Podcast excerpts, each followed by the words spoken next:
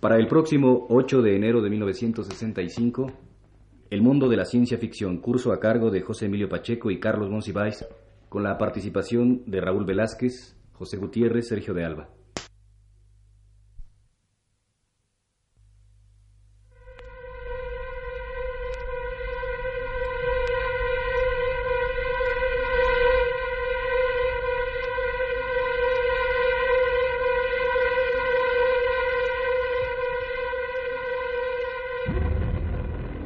Radio Universidad presenta el quinto programa de su cursillo, El mundo de la ciencia ficción.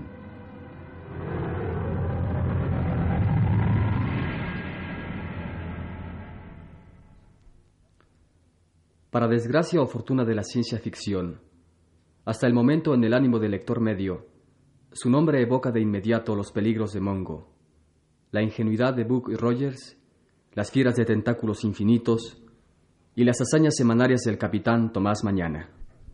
A casi nadie le parece importante la militancia dentro del género de escritores de la calidad de Ray Bradbury, Arthur Clarke, Brian Aldiss, etc. Ni tampoco las incursiones esporádicas de escritores de un más amplio campo de inquietudes. Se desdeñan, sin conocerse, los cuentos de ciencias ficción de John Steinbeck, Howard Fast y Bertrand Russell.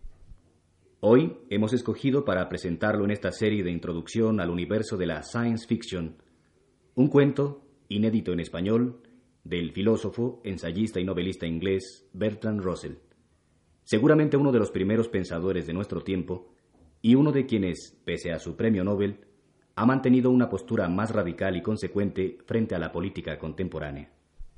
Esplendor planetario. El relato seleccionado de Bertrand Russell se inscribe en un capítulo evidente de la ciencia ficción, la literatura advertencia inmediata y directa, la profecía entendida como fábula con moraleja. En este sentido, tiene que ver en más de un modo con las obras de Aldous Huxley, Un Mundo Feliz, de George Orwell, 1934, de Ward Moore, Que venga el jubileo. Más que un ejercicio imaginativo o un despliegue de la fantasía, lo que estos autores se proponen sin concesiones es señalar su entendimiento de la realidad social y el peligro inminente de ciertas estructuras políticas. Si el mundo no prefiere la cultura a la técnica y evita los peligros del maquinismo, sobrevendrá el mundo feliz. Si el Estado se convierte en el organismo todopoderoso que destruya la vida individual y rehace diariamente la historia, nos moveremos sin remedio en el 1984 de Orwell. Si no nos enfrentamos a la crisis del Caribe como en su momento lo hizo Bertrand Russell, no es muy difícil que se produzca el esplendor planetario.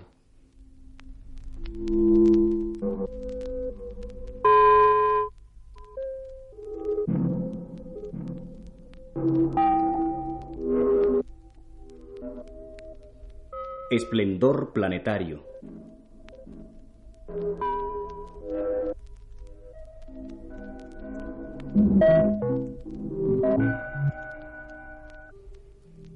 La ciencia en Marte había hecho rápidos y extraordinarios progresos. Dos grandes imperios, los alfas y los betas, se dividieron el territorio marciano, y su competencia, más que ninguna otra causa, condujo al inmenso desarrollo de la técnica. Ningún bando se aseguró ventaja sobre su rival. Este hecho causó profunda desazón, puesto que cada imperio pensaba que sólo su propia supremacía era capaz de asegurar la vida futura. Entre los marcianos más inteligentes se desarrolló la noción de que la seguridad requería la conquista de otros mundos. Hasta que llegó el día en que los alfas y los betas estuvieron en posibilidad de enviar a la Tierra proyectiles que transportaran científicos, dotados de elementos para sobrevivir en un medio ambiente extraño. Cada bando envió simultáneamente proyectiles que alcanzaron su meta terrestre. Uno de ellos cayó en lo que los terrícolas llamaban Estados Unidos y el otro en lo que denominaban Rusia. Con profunda decepción los científicos se dieron cuenta de que llegaron un poco demasiado tarde para realizar las investigaciones anheladas.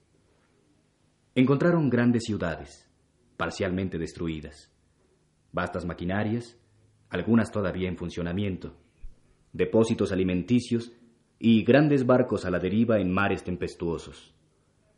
Por doquiera al hallar tales cosas, encontraron también cuerpos humanos, pero ya todos carecían de vida.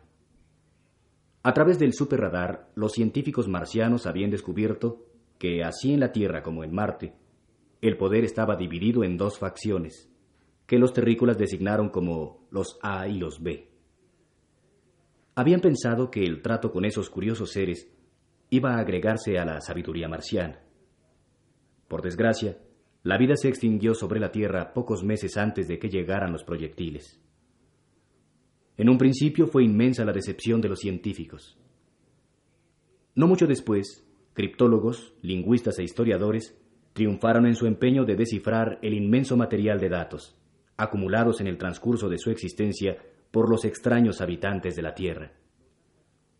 Los alfas y los betas, por separado, entregaron muy completos informes de sus descubrimientos sobre la cultura y la historia terrenales.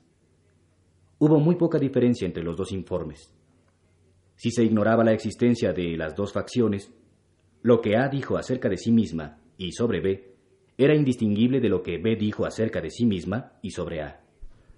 De creer a cada bando, el contrario deseaba el dominio mundial y anhelaba todo el poder para las manos de oficiales malvados que unos llamaban burócratas, y otros sus adversarios, capitalistas. Cada facción sostuvo que la opuesta mantenía un mecanismo sin alma y empleaba máquinas de guerra sin ninguna consideración para la felicidad humana. Cada adversario creyó que el otro, por maquinaciones sin escrúpulos, ansiaba desatar la guerra mundial, a despecho del peligro evidente para todos. Cada lado declaró en voz alta, Nosotros, defensores de la paz, la justicia y la verdad, no osamos relajar nuestra vigilancia ni detener nuestra carrera armamentista, pues conocemos la perversidad del enemigo. Ambos informes marcianos, compilados respectivamente por los alfas y los betas, tenían semejanzas textuales con la coincidencia de los A y los B que intentaban describir. Cada uno terminaba con una moraleja favorable a su gobierno. Los pobres habitantes de la Tierra olvidaron las obvias lecciones que su situación debió de haberles enseñado, sobre todo la necesidad de ser más fuerte que el contrario.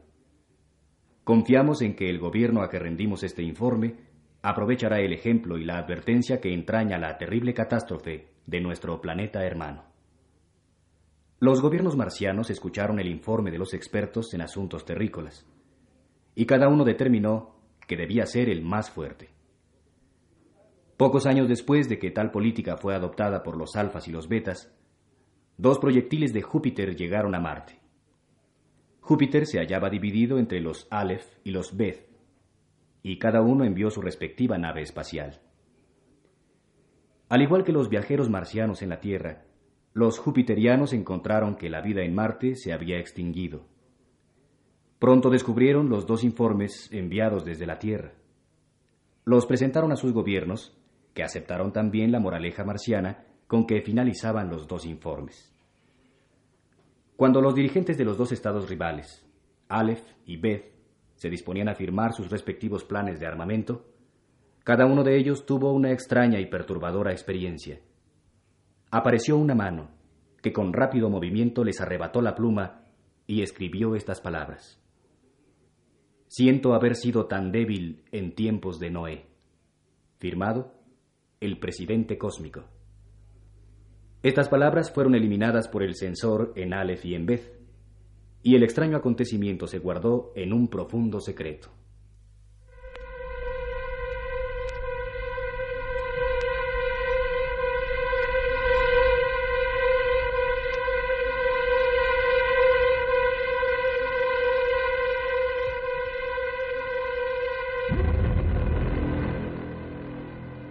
Radio Universidad presentó el quinto programa de su serie El mundo de la ciencia ficción.